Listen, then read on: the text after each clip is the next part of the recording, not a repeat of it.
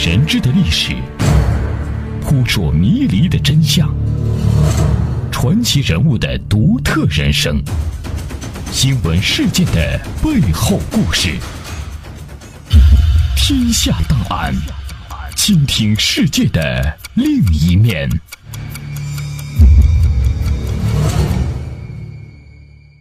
这里是天下档案，我是阿东，欢迎大家来到我们的节目当中。天下档案，倾听世界的另一面。在一般人的意识当中，德国、日本和意大利三个二战期间的轴心国同属法西斯国家，应该是步调一致、协同配合的。但实际上，这三个国家各自心怀鬼胎，都打着自己的如意算盘，甚至互相掣肘。这其中，意大利军队对德军的拖累是最为人们熟知的。不过，也许很少有人知道，德国曾于抗战全面爆发后出面在中日之间进行斡旋。本期《天下档案》，我们首先为您讲述希特勒曾三次调停中日战争，最后都未能奏效。相关内容摘自二零一四年十一月十四日《人民日报》海外版官方网站海外网。希特勒出于自身的利益考虑，他从一开始就与日本侵略者抱有不同的见解。他认为，日本的真正敌人是苏联，日本应当做好与德国从东西两面加攻苏联的军事准备。对于蒋介石，应当拉过来作为反苏反共的伙伴。日本把大量兵力消耗在中国战场上，自然会影响对苏作战的任务。根据德国外交部档案，一九三七年十月下旬，希特勒命令德国驻日大使迪克逊向日本外相广田探寻日本所希望的中日和平条件。当时上海尚未全部陷落，日军在上海作战伤亡重大，广田提出了四个条件：一。中国承认满洲国，二华北特殊化，三中日共同防共，四中日经济提携。十月三十日，德国驻华大使陶德曼奉命拜访国民政府外交部次长陈介，劝告中国政府与日本讲和，并表示德国愿意居间调停。他还威胁地说：“九国公约国会议不会产生有利于中国的结果。”而中国与苏联签订互不侵犯条约乃是大错特错，希望中国政府能够改变这个政策。十月三日，也就是日军在金山卫登陆的前两天，迪克逊再度会晤广田时，广田因日军在上海作战已占优势，而增加了内蒙自治、华北建立非军事区、以亲日派为华北行政长官的三个条件。陶德曼奉命将这些条件面达了蒋介石。蒋对德国出任调停表示感谢，并且反问陶德曼对此有何意见。陶德曼说：“这些条件可以作为中日谈判的基础。”蒋介石向陶德曼讲了一句真心话：“如果接受日本的这些条件，中国政府必将无以立足，而共产党弃而当政，对日本也是不利的。”稍停，蒋介石又做了补充说明：目前。九国的公约国正在比利时开会，渴望觅取和平途径，暂时难于正式承认日本的要求。陶德曼对蒋介石的答复非常不满。与此同时，希特勒还通过德国顾问福根霍孙用蒋的话反过来威胁蒋说：“如果战争拖延下去，中国经济一定会崩溃，共产党一定会取国民党的政权而代之。”以上情况说明，蒋介石在事实上可以默认放弃东北领土和华北主权，只要不用公开的条约形式公布出来。而德国热心于调停中日战争，根本不是帮助中国，而是为他的盟国日本釜底抽薪，压迫中国投降。九国公约国会议从十一月三日开到十一月五日，仅仅通过了一项空洞无物的决议。谴责日本企图以武力改变中国现状的政策，日本对此视若无睹。在占领上海后，继续向南京进攻。十一月二十八日，陶德曼在上海建议再做一次中日和平的努力。十二月一日，德国外长牛赖特劝告中国驻德大使程天放，中国已无法转败为胜，而时间对中国不利。十分明显，此时德国加紧调停的步骤。目的在于配合日本速战速决的方针，帮助日本拔出泥足，以便共同对苏作战。在日本军事逼降和德国外交诱降双管齐下的局势下，蒋介石动摇得非常厉害。他主张坚守南京，不是为了战略上的需要，而是等待陶德曼到南京来，再做一次调停中日战争的努力。十二月二日，陶德曼在外交次长徐默的陪同下，由上海到了南京。为了推卸卖国投降的责任，蒋介石召集国民党高级将领会议，叫徐默列席。报告昨天陶德曼所转达的日本条件。当时参加会的高级将领揣摩蒋的意志，赞成以日本所提条件为进行和谈的基础。会后，蒋介石接见了陶德曼，向他提出三点：一、以日本建议为和谈的基础；二、保持华北领土主权之完整；三、和谈中不得涉及中国与第三国已成的协定。蒋介石怀疑日本人说话不算数。希望德国在和谈中做双方的公证人。陶德曼表示，德国只能在幕后活动，不便公开参加谈判。他特别强调必须反共。蒋介石请德国转达日本政府，中日举行和谈时，日本政府对于所提的条件必须绝对保密。由于日本陆军派军人自恃武力，没有等待德国调停成熟，继续向南京进兵。十二月五日，蒋介石匆匆离开南京。十三日，南京陷落，德国的第二次调停遂告停顿。十二月六日，蒋介石在汉口召开最高国防会议，再叫徐默将陶德曼的调停经过在会上汇报。德国外交部也将国民党政府的意见致电通知驻日大使迪克逊，叫他转告日本外相广田。广田声称，需征求军部的意见才能做出回答。但根据估计，日本在南京得手之后，恐难按照一个月以前所提的条件进行谈判。迪克逊劝告说，蒋介石如果超过所能承认的限度接受条件，他的政府必将倒台；而蒋介石政府倒台，中日战争必将持久，对日本有所不利。随后，广田回答迪克逊，日本改提条件如下：一、中日满三国合作防共。二，华北特殊化，并将特殊化范围扩大到内蒙及上海附近的非军事区。三，中日满三国成立经济合作协定。四，中国赔偿日本战费。广田附带声明，中日进行和谈的程序是：蒋介石先发表坚决反共的态度，然后派代表至日本政府所指定之地点，并由德国元首建议中日直接谈判。日本表示可以接受。日本必须在合约成立后，使能停止军事行动。迪克逊认为，这些条件中国恐难于接受。广田一口咬定，这些条件已由内阁决定，上奏天皇批准，此外就没有其他方案了。南京失陷后不久，陶德曼又到汉口会见了蒋介石。他听到了国民党政府决定派孙科到莫斯科签订中苏同盟条约的消息，于十二月十三日。访问了蒋介石的智囊张群，探听虚实。张群说：“是有这么一回事，但你见过委员长后，委员长已命孙科暂缓启程。”陶德曼立即将这个消息及中国人心倾向苏联的有关情况报告了德国外交部。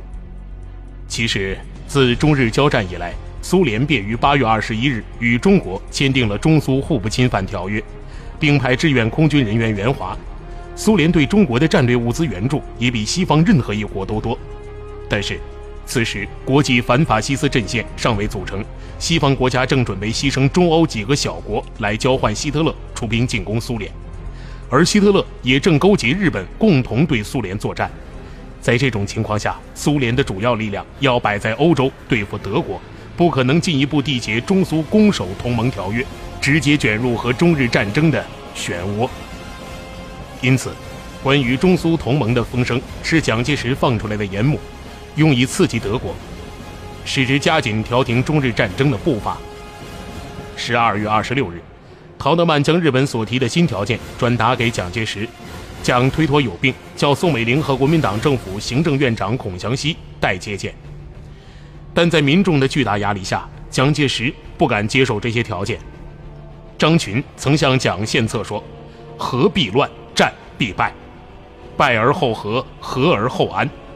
他的意思是说，如果过早的投降日本，必将引起全国人民的反对，政府可能因此倒台。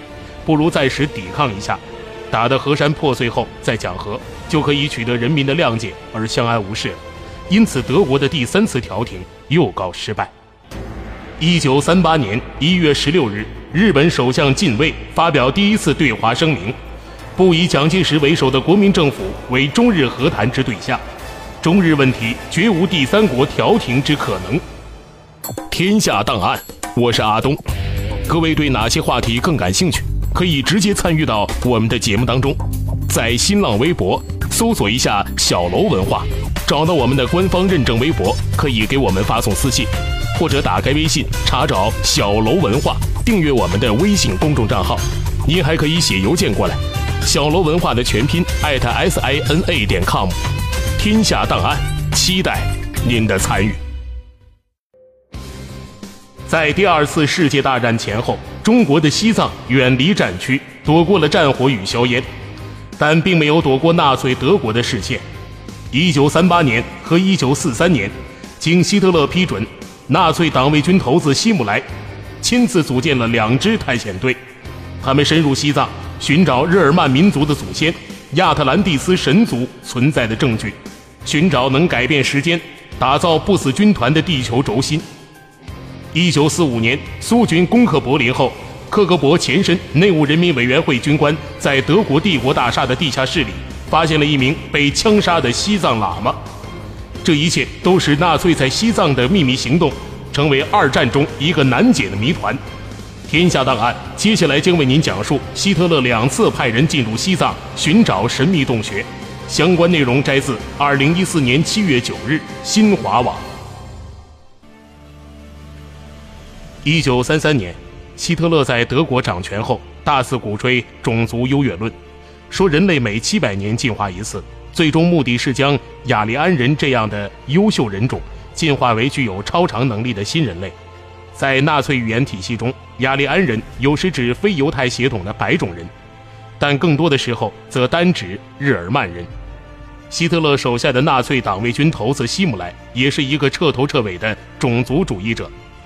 他在组建党卫军之初便明确规定，只征召那些身高在五英尺九英寸、折合约一百八十厘米以上、金发碧眼、受过良好教育、具有纯正雅利安血统的年轻人。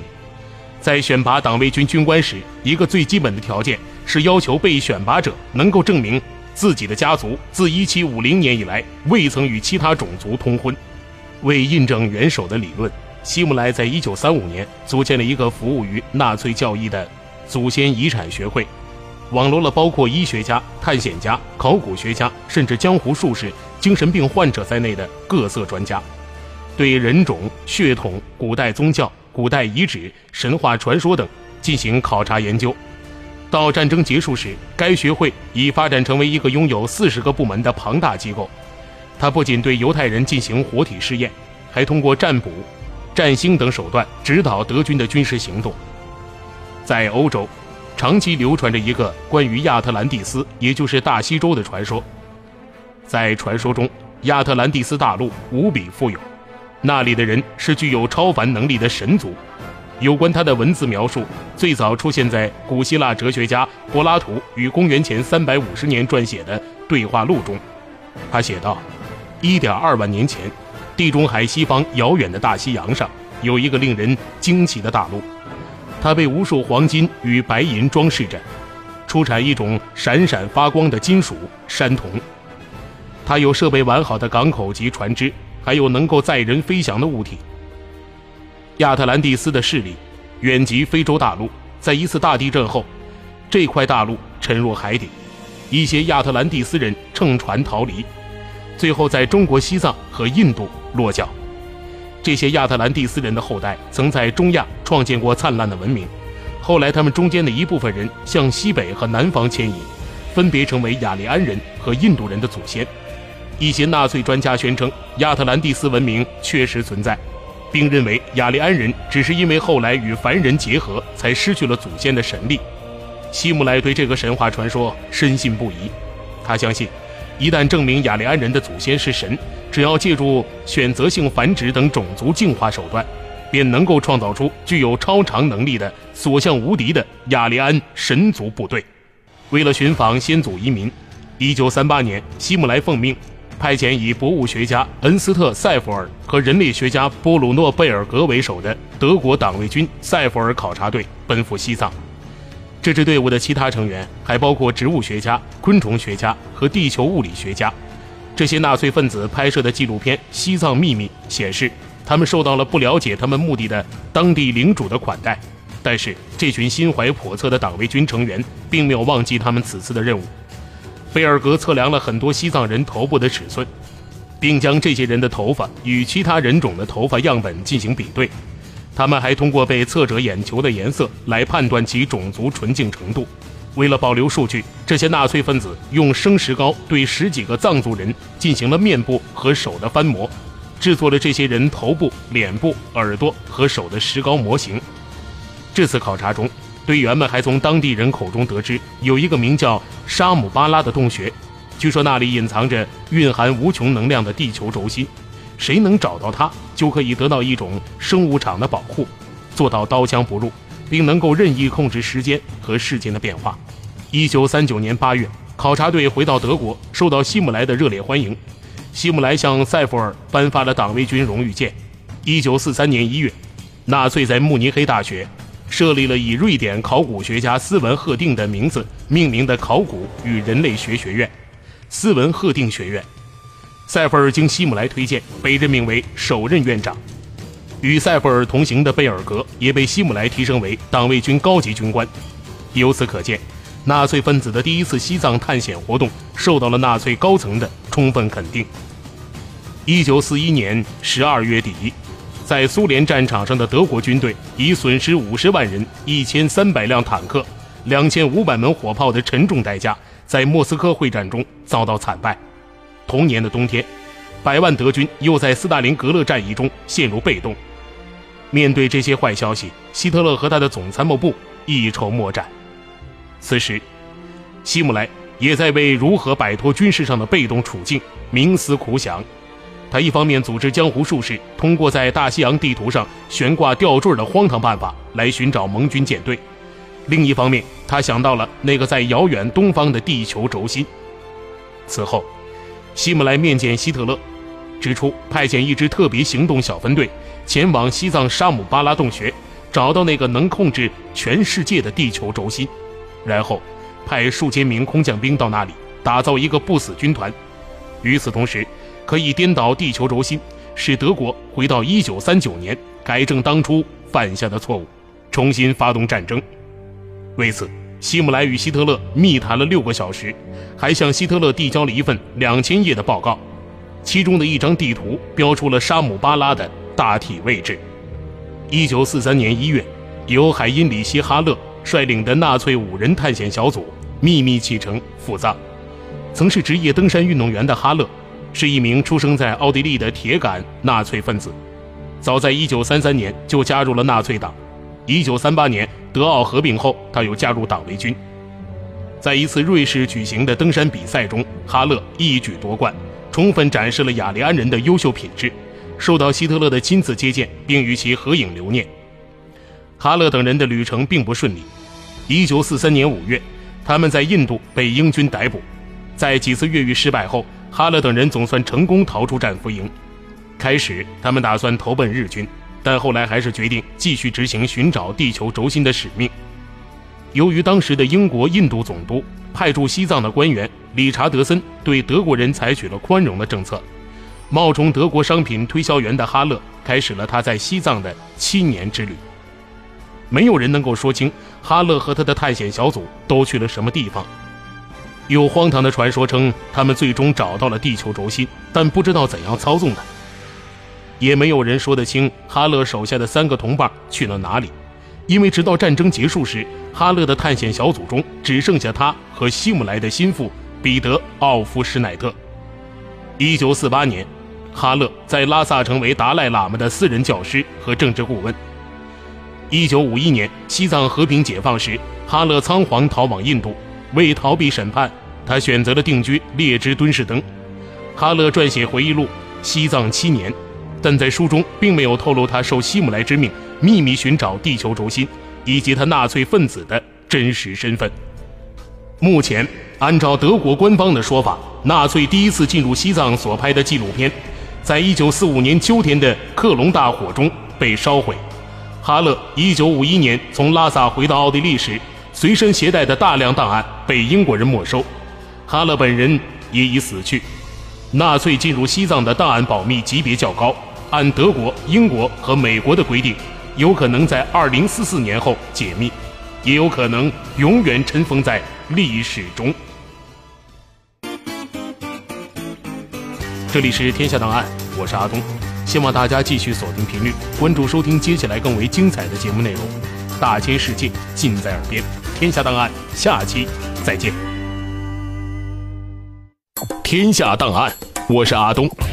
各位对哪些话题更感兴趣？可以直接参与到我们的节目当中，在新浪微博搜索一下“小楼文化”，找到我们的官方认证微博，可以给我们发送私信，或者打开微信查找“小楼文化”，订阅我们的微信公众账号。您还可以写邮件过来，“小楼文化”的全拼艾特 s i n a 点 com。天下档案，期待您的参与。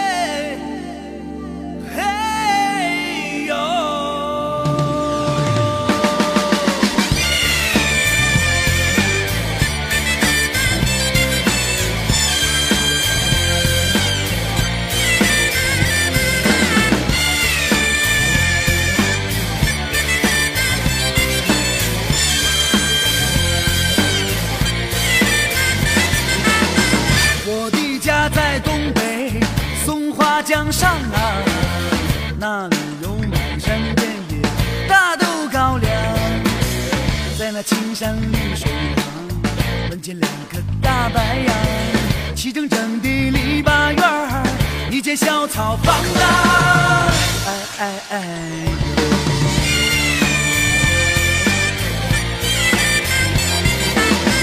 我爸爸有事儿没事儿，总想喝点酒。就算是没有菜，那也得喝二两。大碗茶，大碗的酒，左邻右舍在两旁。五魁首六六六，笑声满堂啊！哎哎哎！